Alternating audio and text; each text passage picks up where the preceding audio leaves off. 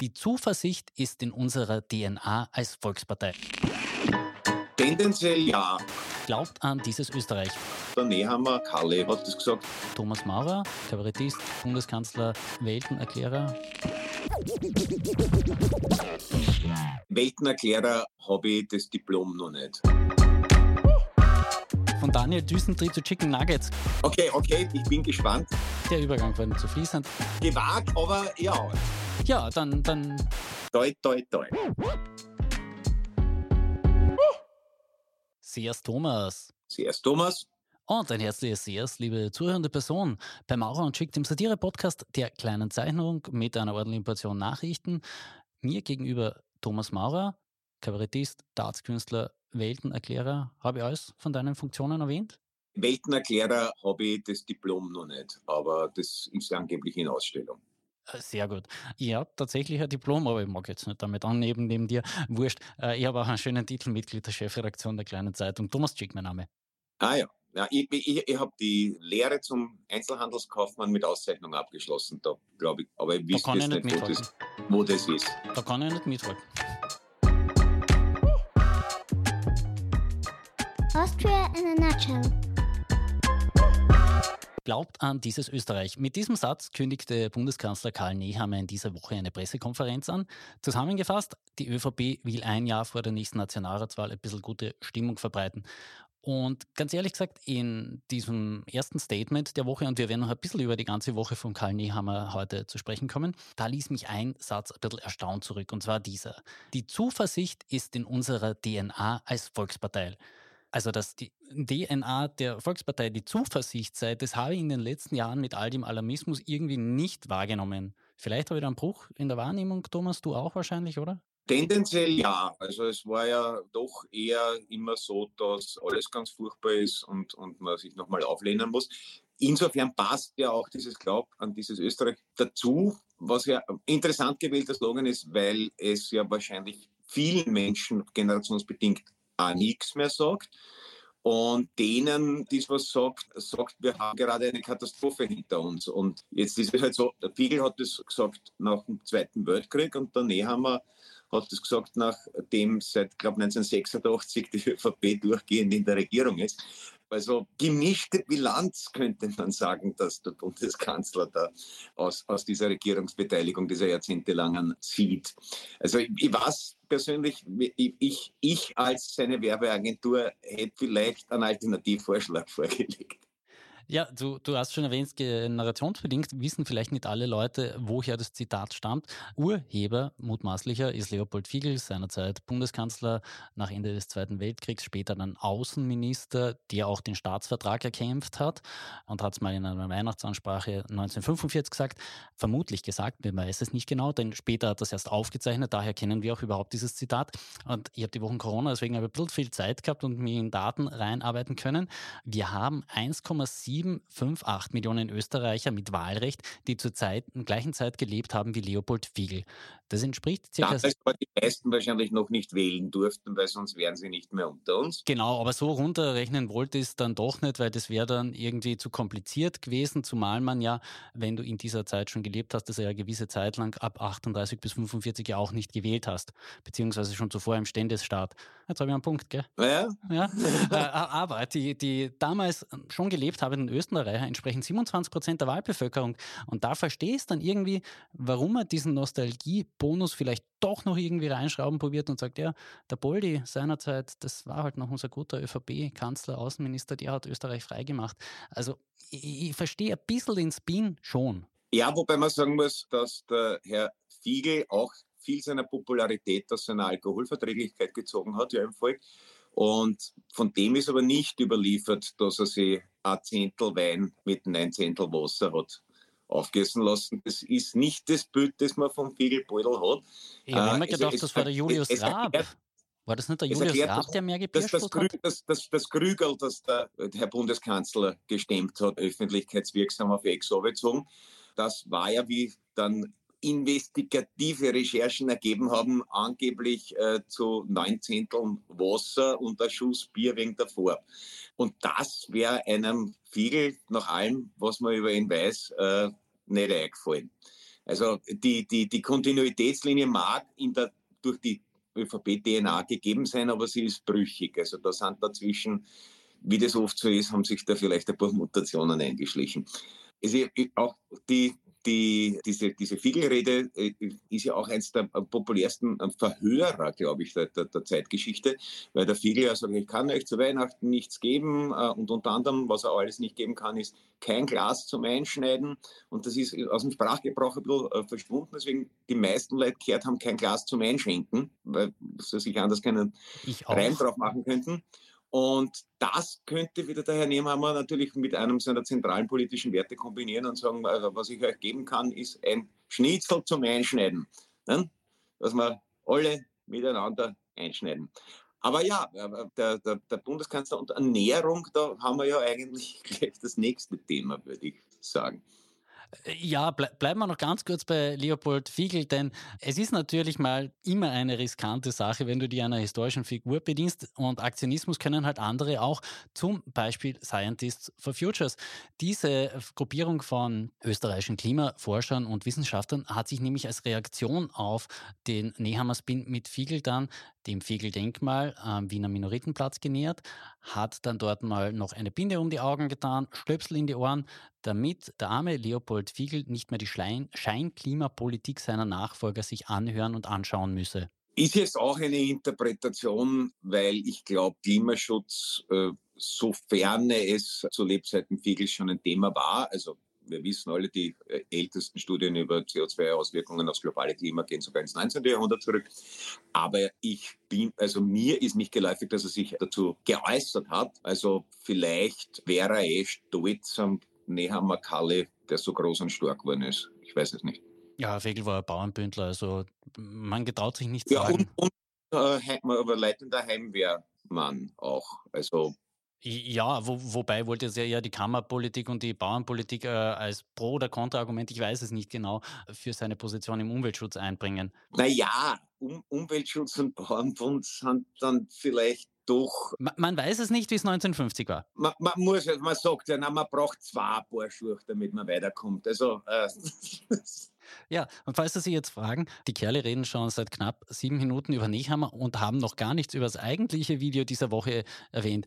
Auf das kommen wir jetzt natürlich auch nochmal zu sprechen, denn am Mittwochabend. Ja, da, möchte ich, da möchte ich einen, einen ehemaligen ORF Niederösterreich Landesdirektor zitieren, der auf die Frage, warum dauernd der Bröll im Fernsehen ist, gesagt hat, er macht halt so viel.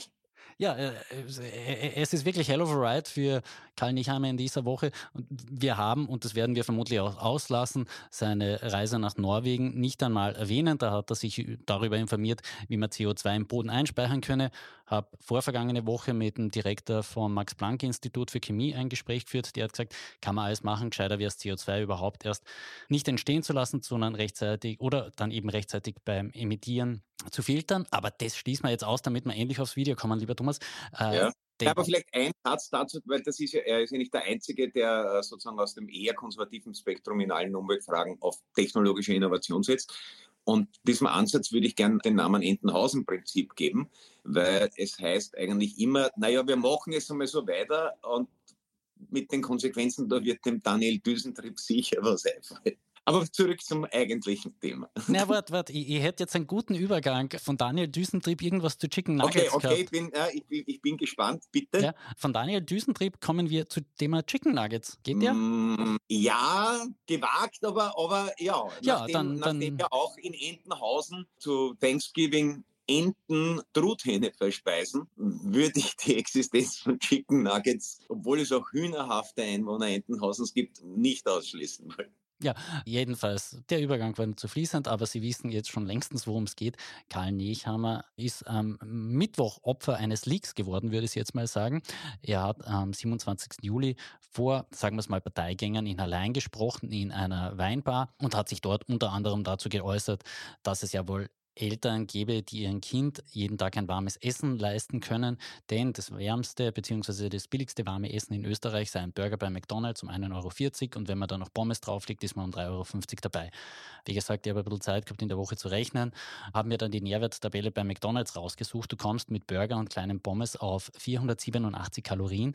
Ein Kind unter 10 Jahren, so 7 bis zehn Jahre, also Volksschülerin oder Volksschüler, braucht statistisch 2000 Kalorien am Tag, um sich gescheit zu ernähren. Und da reden wir jetzt noch nicht über die Qualität der Kalorien, wie die im Körper verarbeitet wird und bla bla. Aber das muss dann quasi fünfmal, äh, pardon, viermal am Tag Mackie essen gehen, damit du satt bist. Plus auch mit den Kosten, die ich auf der McDonalds-Seite gefunden habe, geht es mit 3,50 nicht aus, sondern du bist auf 4,48 Euro. Also es wird ein bisschen teurer, als sich das der Kanzler vorgestellt hat. Und ob es gesund ist, ist die andere Frage. Ja, also Bundeskanzler war, glaube ich, schon länger nicht mehr, mehr bei McDonalds oder hat zumindest nicht selbst bezahlt. Und auch, dass er wahrscheinlich kein begeisterter oder zumindest kein besonders begabter Hobbykoch ist, kann man aus dieser Aussage ableiten. Weil das ein Burger beim Mac das die billigste warme Mahlzeit ist, die man produzieren kann, sage ich jetzt von der Höhe meiner drei Michelin-Sterne herab stimmt so nicht. Nein, das war das, das, das Video schon äh, wirklich sehr bemerkenswert in seiner breitspurigen Glanzlosigkeit, möchte ich sagen weil also das so gerät wird an den auch Wirtshaustischen der Dörfer und Kleinstädte dieses Landes, weiß man. Ja. Aber dieses also diese, diese, diese Fokussierung, diese reine Fokussierung auf eben, es kommt ja dann alles noch vor, also wer, wer dann, wenn man kein Geld hat, warum man dann nicht mehr arbeiten geht, als Vertreter einer Partei, deren Landesrepräsentanten hm, doch die wirksamsten Hemmschuhe für flächendeckende Kindergartenangebote bisher waren, auch wenn jetzt mal diese Milliarde da angekündigt ist. Das ist alles schon ein bisschen weltfremd, aber passt offenbar super in das Weltbild tut. Also da stehen halt alle im Hochsommer mit Anzug und Krawatte, um sich gegenseitig Respekt zu erweisen. Der Bundeskanzler ist auf eine merkwürdige Art gelöst, weil er sich offenbar im Kreis von Menschen findet, die einmal zur Abwechslung nicht die grundsätzliche Kompetenzfrage stellen, sondern sich geehrt fühlen, dass er da ist. Und dann lehnt er also betont macho-mäßig irgendwie mit einer Arschbacken auf der Tischkanten, glaube ich, und erklärt einmal alle die Welt ein bisschen und so. Und ich fürchte, was wir da gesehen haben, ist einfach der Karl Nehammer. Ja, aber ich glaube auch, und das gar nicht fürchte, sondern das ist eine tatsächlich objektive Einschätzung, alle Leute, die sich jetzt über das Video beschweren, würden ihn bzw. die ÖVP eh nie wählen. Und bei einem gewissen Segment, die das sehen könnte oder auch nicht und das nur zum Teil rezipiert, wird es schon ordentlich eingehen. Ich habe ja mir gestern Abend so um circa 21.30 Uhr die volle Länge oder zumindest bisher voll bekannte Länge von sechs Minuten in dem Video angeschaut. Und ganz ehrlich gesagt, was ich ja daran am politischen, auf politischer Ebene am bemerkenswertesten gefunden habe, ist der Angriff auf die Sozialpartnerschaft, dass Karl Nehammer hat erklärt, wenn er zu Tarifverhandlungen was sagen möchte, KV-Verhandlungen was sagen möchte, dann kämen Gewerkschaft und die Wirtschaftskammer und würden sagen, putzt die Sozialpartnerschaft das war mir neu, dass Karl Nehammer jetzt auch so ein Problem mit der Sozialpartnerschaft in Österreich hat. Und das finde ich ist jetzt tatsächlich das politisch, auf politischer Ebene, das Interessanteste an der Aussage, abseits all der anderen Polemik, über die man ganz viel diskutieren kann und wird. Aber ich glaube, der Angriff auf die Sozialpartnerschaft in der Form, der war mir neu. War bisher nicht in der DNA der ÖVP, muss man sagen. Ja. Ich möchte aber vielleicht zur Rechtfertigung des Bundeskanzlers sagen, ich glaube nicht, dass er da ganz klar war, was er eigentlich daherredet. Also ich glaube, dass das so diese, äh, eigentlich wie klassisch wirtshausmäßig, es ist alles ein Wahnsinn. Und wenn ich was zu reden hätte, ja, dann mache ich ja das so. Aus dem Mund eines Bundeskanzlers äh, mag das ungewöhnlich sein, aber als Signal ans Volk, wenn es denn, wie gesagt, überhaupt mit irgendeiner Intention geäußert ist. Ich glaube, es war tatsächlich an diese, was nicht, 20 Leute adressiert, die dort waren, die selber auch wahrscheinlich gewohnheitsmäßig sagen, alles ist ein Wahnsinn und wann ich was zu reden hätte. Und dort ist es gut angekommen und ich glaube, es war, oder vielleicht hoffe ich sogar, dass es politisch nicht sehr viel weiter gedacht war. Man muss sagen, auch auch ein Bundeskanzler hat ein Recht auf Freizeit und wenn er in seiner Freizeit gern politisiert, sollte man vielleicht nicht so einen strengen Maßstab anlegen. Ja, im Sinne des konstruktiven Journalismus bitte ich Sie dann noch einfach oder ich lade Sie ein, in die Shownotes zu blicken, denn dieses Thema, was kostet ein warmes Essen, wie kann man es zubereiten, das hat sich mein Kollege Georg Hochfellner schon in einer sehr interessanten Videoserie angeschaut, die heißt Gerichte um einen Euro in 100 Sekunden, sind äh, mit einer wirklich prädestinierten tollen Köchin aufgenommen, die erklärt Ihnen, wie man um wenig Geld gesundes, nahrhaftes und schmackhaftes zubereiten soll. Wie gesagt, in den Shownotes der Link zur ganzen Videoserie. Schon wieder die Runden? Wie lange dauert dieses Drama eigentlich noch? Gerhard Zeiler ist 68 Jahre alt und war somit auch schon am Leben, als Leopold Fiegel Außenminister war. Dass dieser Gerhard Seiler ÖVP deswegen irgendwann mal wählen würde, ist aber jetzt nicht nur Insidern wahrscheinlich klar, dass das nicht passieren wird, denn der Mann er ist aktuell Medienmanager, wird immer wieder für höhere Ämter in der SPÖ gehandelt, unter anderem auch für einen Parteivorsitz ist er mal zu Zeiten, als es dann Christian Kern worden ist, in Debatte gestanden, sagen wir jetzt mal so. Jetzt ist Gerhard Seiler wieder durch die Medien gegangen und zwar als ein, ja, sagen wir mal, E-Mail-Fauxpas passiert ist. Der Leiter des Sora-Instituts schickte nach einer Präsentation bei Andreas Babler aus Versehen diese Präsentation an 800 Leute und unter anderem war dort Gerhard Seiler als Finanzminister genannt. Ich habe mir ein bisschen auch aus dieser Präsentation was zeigen lassen und was mich jetzt einfach beschäftigt, dass einerseits, okay, ja, da geht ein Wahlforscher her, der auch Hochrechner der Nation genannt wird und probiert einer Partei etwas zu verkaufen, einen Spin. Das ist schon mal problematisch. Aber das Zweite ist ja der Inhalt, der da drinnen ist. Ganz ehrlich gesagt, da kommen so Plattitüden daher, wie die SPÖ solle für die nächsten Wahlen äh, einen Slogan irgendwie entwickeln im Sinne von Wir sind Liebe, die FPÖ ist Hass. Also ganz ehrlich gesagt, Thomas, wie lange hättest du gebraucht, um so eine Prise zu machen? Nachdem wir, nachdem ich derzeit viele Zeit im Rabenhof verbringe, weil wir für das Staatskünstlerprogramm für das neue proben, ich glaube, ich fahre meistens zwei Stationen S45 nach Otterkring und dann U3 Otterkring Kardinal Nagelplatz. In der Zeit, glaube ich, hätte ich was ähnlich Substanzielles zustande gebracht, was man der SPÖ als Wahlkonzept verkaufen kann. Also das ist das eine, nämlich, dass man ja immer wieder erstaunt ist, wofür Berater und Institute tatsächlich ein Geld kriegen. Und das ist jetzt gar nicht das Sozialneid. Man denkt sich, Alter, erstaunlich, dass das ein Geschäftsmodell ist. Und der ORF hat sich ja jetzt äh, gleich mal von äh, Sora getrennt, weil das nicht geht. Ich glaube aber nicht, dass es irgendein Markt- und Meinungsforschungsinstitut gibt, das nicht schon einmal für eine Partei gearbeitet hat. Also ist jetzt wahrscheinlich trotzdem taktisch der richtige Move seitens des öffentlich-rechtlichen Rundfunks, da jeden Anschein zu vermeiden. Nur wen nimmst sonst? Agenda Austria wird es auch nicht sein. Und beziehungsweise also haben doch alle, alle Marktforschungsinstitute, wird ja dann gern zitiert, das so und so nahe Institut sagt das und das das liegt halt daran, dass Österreich auch so putzig ist und sich alle Leute dann ständig in irgendwelchen äh, gehobenen Restaurants über den Weg rennen und irgendwas vereinbaren können.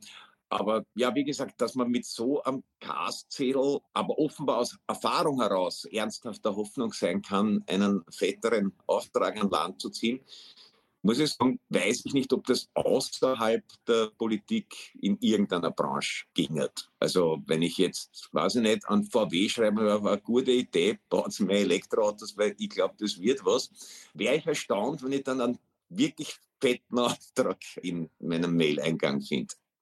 Ja, wir bei der kleinen Zeitung haben übrigens in den letzten Jahren Peter Hayek als Marktforscher gehabt. Mir ist nicht bekannt, dass der irgendwie parteilich zu nahe zuzuordnen sei.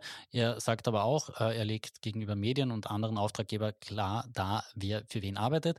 Aber damit wir als Medien tatsächlich die Umfrage kriegen, die wir haben wollen, gibt es immer ein Exklusivitätsrecht. Das erwähne ich jetzt nur gerne. Ja.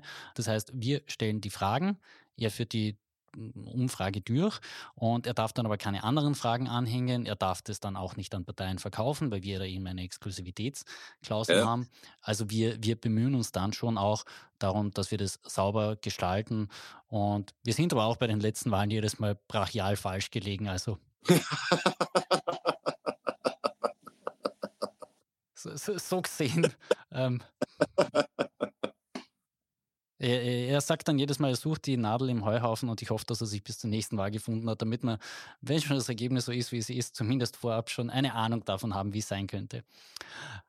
Toi, toi, toi. Ja, aber wir, wir, wir, sollten ja eigentlich, wenn wir schon bei der ÖVP richtig reingedruckt haben, auch bei der SPÖ die richtigen Probleme ansprechen. Denn in dem Fall muss man wirklich sagen, dafür, dass der Günter Ogris einfach 800 Leuten ungefragt ein E-Mail schickt und die SPÖ eine dunkt, da kann die SPÖ wenig dafür. Für einen anderen Skandal, den sie gerade am Laufen haben, da können sie ordentlich dafür was, finde ich zumindest. Denn in Wien kauften sich einige rote Kleingärten und die haben rasant an Wert gewonnen. Dem Donaustädter SPÖ-Bezirksvorsteher Ernst Nevrivi zum Beispiel wird vorgeworfen, dass er im Juli 2020 in Breitenlee ein fast 400 Quadratmeter großes Grundstück um 1000 Entschuldige, 161.000 Euro gekauft hat. Und das ist dann halt dank einer Umwidmung von einem kleinen Garten zu einem vollwertigen Baugrund mindestens doppelt so viel wert geworden. Ist bemerkenswert, vor allem wenn man hört, was Andreas Babler dazu sagt. Als Chef mache ich Politik für diejenigen, die es sich nicht richten können, weder durch ihre Millionen an Konto noch durch ihre politischen Kontakte. Ja, also da kann man ein bisschen gespannt sein. Also wenn ich es richtig im Kopf habe, hat auch der Wiener Bürgermeister Ludwig sich in diese Richtung geäußert. Da muss man jetzt dazu sagen, dass der Herr Nevrivi natürlich, der Nevrivi weiß ich jetzt nicht, das ist schon ein Schwergewicht in der Wiener SPÖ und damit in der SPÖ, weil Donaustadt hat mehr Einwohner als Linz. Hat auch mehr Einwohner als das Burgenland und mehr Einwohner als das Burgenland. Ist in der. SPÖ schon ein, ein Machtfaktor, wenn du größer bist als das Burgenland, behaupte ich. Und das heißt auch, auch das, was an der, an der, an der Wiener SPÖ ähm, häufig und gern äh, auch parteiintern kritisiert wird, also die ganz stark äh, immer noch ausgeprägte Autoaffinität und das, das Heiligtum Parkplatz, das kommt schon sehr stark auch aus der Ecke. Man muss sagen, wer jetzt Wien nicht so kennt, die Trennung in Cis- und Transdanubien äh, ist sehr sinnvoll. Also es sind eigentlich zwei Städte, also alles, was irgendwie also ich glaube, die Vereinigung von Buda und Pest ist soziologisch besser gelungen als die von Wien auf den beiden Seiten der Donau. Also weil der gesamte historische Bereich liegt eben in Cisdanubien und Transdanubien ist eigentlich größtenteils nach dem Zweiten Weltkrieg entstanden. Und da war öffentlicher Verkehr nicht ganz prioritär und es gibt halt sehr viel äh, Einfamilienhaussiedlungen wie halt sonst irgendwo am Rand der Dörfer. Und deswegen ist das auch ein, ein also der, der Herr Nevrivier hat ja auch die Grünen, das sind so fast Markus Söder-artig eigentlich seine Hauptgegner, auch schon volkstümlich an die Basis adressiert als Heiseln, die Grünen und andere Heiseln, was jetzt auch könnte man vielleicht ein paar Stilpunkte abziehen. Aber es scheint ihm bisher zumindest bei der Donaustädter Wählerschaft nicht geschadet zu haben. Das mit, dem, mit der Umwidmung könnte ihm vielleicht doch in den Arsch beißen.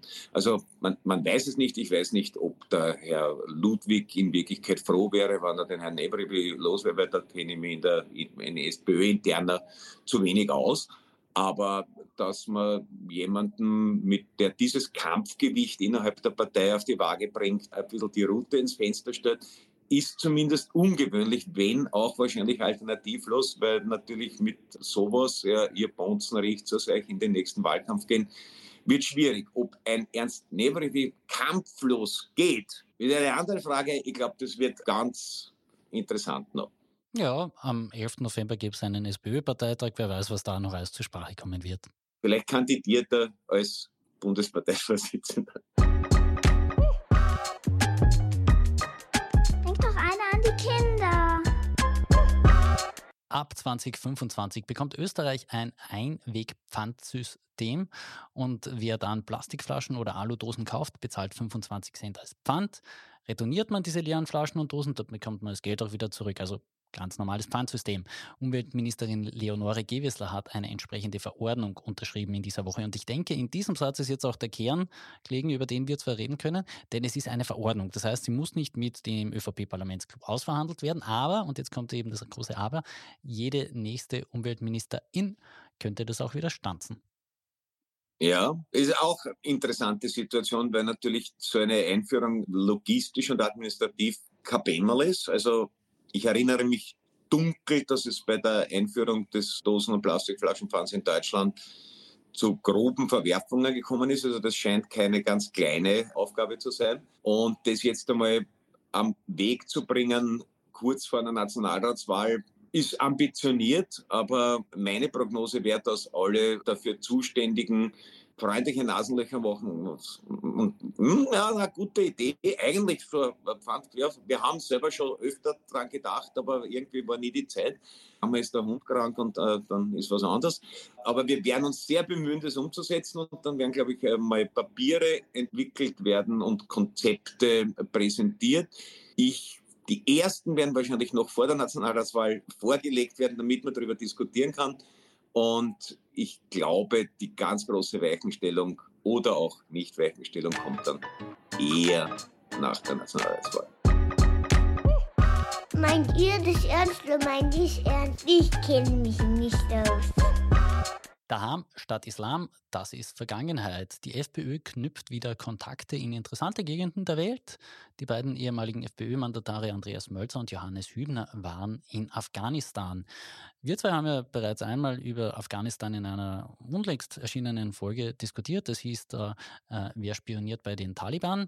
Gemeint war damals der Rechtsextremist Herbert F., der nach äh, Afghanistan gefahren ist, um dort sozusagen eine Reisereportage oder etwas ähnliches zu recherchieren. Ja, ja. Und dann Ur zu Urlaub in. Afghanistan hat sich Ja, äh, Genau. Er, er wollte halt darlegen, dass nicht alles so schlimm ist. Jetzt, wie gesagt, waren auch Mölzer und Hübner dort. Mit dabei ein Juwelenhändler und ein Gynäkologe, eine sehr interessante Reisetruppe. Es wurde übrigens auch ein Krone-Journalist angefragt, ob er mitfahren wollte. Der hat dann gesagt, na, ich fahre nicht zu den Taliban.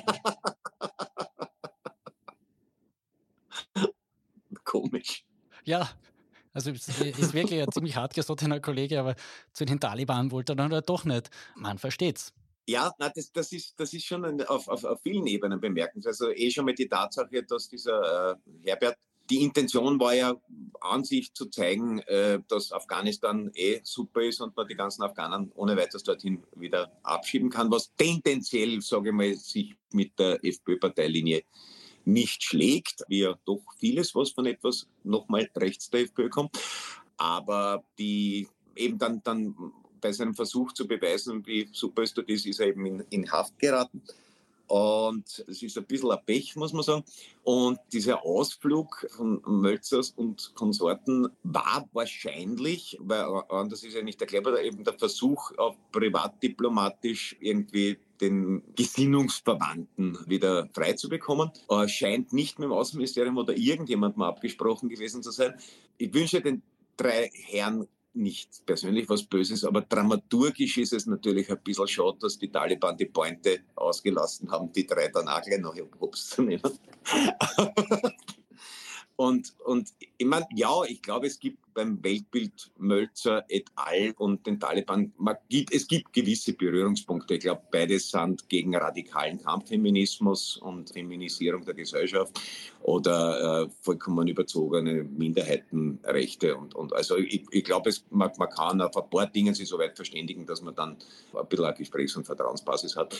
In der FPÖ scheint das auch gemischt angekommen zu sein. Also der Herr Kickel hat sich äh, unerfreut gezeigt, wobei genau weiß ich es auch nicht, aber angeblich mögen sich die schon aus Zeiten nicht sehr, als der Herr Mölzer und er abwechselnd drum gebuhlt haben, wer in der Gunst des Jörg Haider gerade aktuell höher steht. Insgesamt wird es, glaube ich, eine der vielen lustigen Arabesken bleiben, die die FPÖ so unverwechselbar machen. Ja, äh, eine andere Arabeske in dem Zusammenhang äh, linke ich Ihnen noch rein, denn die Profilchefredakteurin Anna Thalhammer hat noch ein bisschen den mitgereisten Gynäkologen beleuchtet in einem Artikel und der war schon seinerzeit in Waffendeals für das Bundesheer tätig. Die wurden mit Ägypten abgewickelt. Verteidigungsminister war damals der FPÖ-Politiker Herbert Scheibner. Also da, Der ja jetzt auch wieder im arabischen Raum aufpoppt. naja, warum auch nicht? Dort ist halt gerade der Boom-Region. Das, ja, Ja, ja, aber man hat Her- Herbert Scheibner, habe ich so in Erinnerung gehabt, ich habe jetzt lange nicht darüber nachgedacht, was wurde eigentlich aus. Aber wen hätte ich gesagt, der hat, weiß ich nicht, wo eine ADEC-Filiale übernommen oder, oder Büro für Buchhaltungssoftware oder sowas. Aber dass der jetzt da irgendwie auf großem Fuß im arabischen Raum unterwegs ist, muss sagen, Herbert, aus dir ist mehr geworden, als ich glaubt hätte. Ja, und die Alternative wäre gewesen, dass man mit Baby Chubb in einer, in einer Talkshow in einem Privatsender sitzt. Also er hat es besser Ja. gemacht. der, der, der Gnadenhof vom Fällen.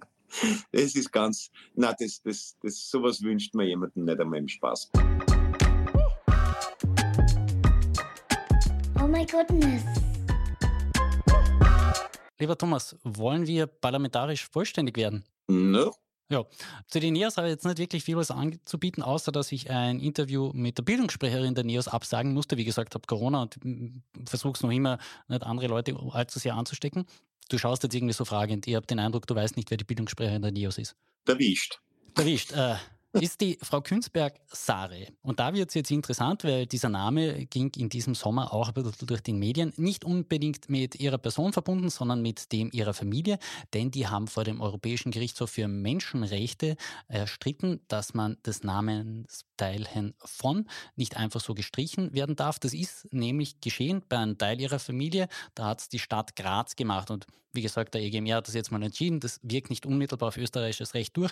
Aber es könnte sein, dass wir jetzt in Österreich bald wieder nicht nur einen Van der Bellen haben, auch, sondern auch den einen oder anderen von. Ist ja bemerkenswert. Wir hätten zum ja. Beispiel auch bei, um bei den NEOS zu bleiben, den Herrn Douglas Hoyos von Trautmannsdorf, Generalsekretär. Ist auch aus dieser Adelsklicke entstammend. Alexander Schallenberg wird wahrscheinlich auch irgendwo ein von und zu drinnen haben. Würde mich wundern, wann nicht, ja. Ja, also da, da, da könnte sich noch ein bisschen was tun auf der politischen Ebene im Namensregister. Karl Edler von Nehammer gefällt mir auch. Aber da, da, da, da bin ich jetzt juristisch natürlich, stehe ich da ein bisschen auf der Saaf, weil wenn ich mich richtig erinnere, ist das ja irgendwie sogar verfassungsmäßig 1918 äh, gestrichen worden. Also wenn das ein österreichischer Verfassungsbestandteil ist, was ich jetzt nicht weiß, was ich jetzt mal so in die Gegend hinein mutmaße, dann wäre es ein interessanter Konflikt mit europäischem Recht. Also ich, ich weiß jetzt nicht, ob, ob die äh, Frau Bildungssprecherin explizit selbst auf dieses von Wert nein, legt. Nein, aber, sie eben aber explizit nicht, Wissens das sollte man erwähnen. Das ist relativ solide gesetzlich in Österreich geregelt. Also das wäre... Ja, das ist ein Auftrag an den das Gesetzgeber. Sich aber dann als, als Krone- und FPÖ-Kampagne eignet sich es nicht. Brüssel zwingt uns das von auf ist, glaube ich, wird, wird, wird kein Knüller. Na, überhaupt, weil es mit dem Adel in Österreich eher auf anderer Ebene tatsächlich, und zwar ziemlich dramatisch, zu Ende geht. Die Kapuzinergruft, jener Ort, wo die Habsburger einen Großteil ihrer sterblichen Überreste ablagern. Ich glaube, das nennt man bei einem Zinksorg nicht anders, weil begraben ist es ja nicht. Die ist jetzt voll da geht einfach nichts mehr. Da wird demnächst die letzte, beziehungsweise die, ja, der, der, der letzte Sarkophag eingebracht. Yolande Delin, sie ist die Frau des verstorbenen Karl Ludwig von Habsburg-Lothringen, also die Schwägerin von Otto Habsburg, so ich diesen Stammbaum richtig gelesen habe. Die wird jetzt dann nochmal bestattet ja. und dann ist Kyoso in der Bude. Das ist natürlich, also da möchte ich an dieser Stelle allen noch lebenden Habsburgern aufrichtig kondolieren. Erstens zum Verlust einer geliebten Urgroßtante und zweitens zum Verlust der Möglichkeit, irgendwann einmal in die Kapuzinergruft einzuziehen. Es ist sicher ein historischer Moment. Ich glaube, wir hatten eh gerade so eine kleine Schweigesekunde. Damit können wir es aber auch schon wieder gut sein lassen. Ja, stimmt. Ich sage nichts mehr. Tschüss und schleicht euch.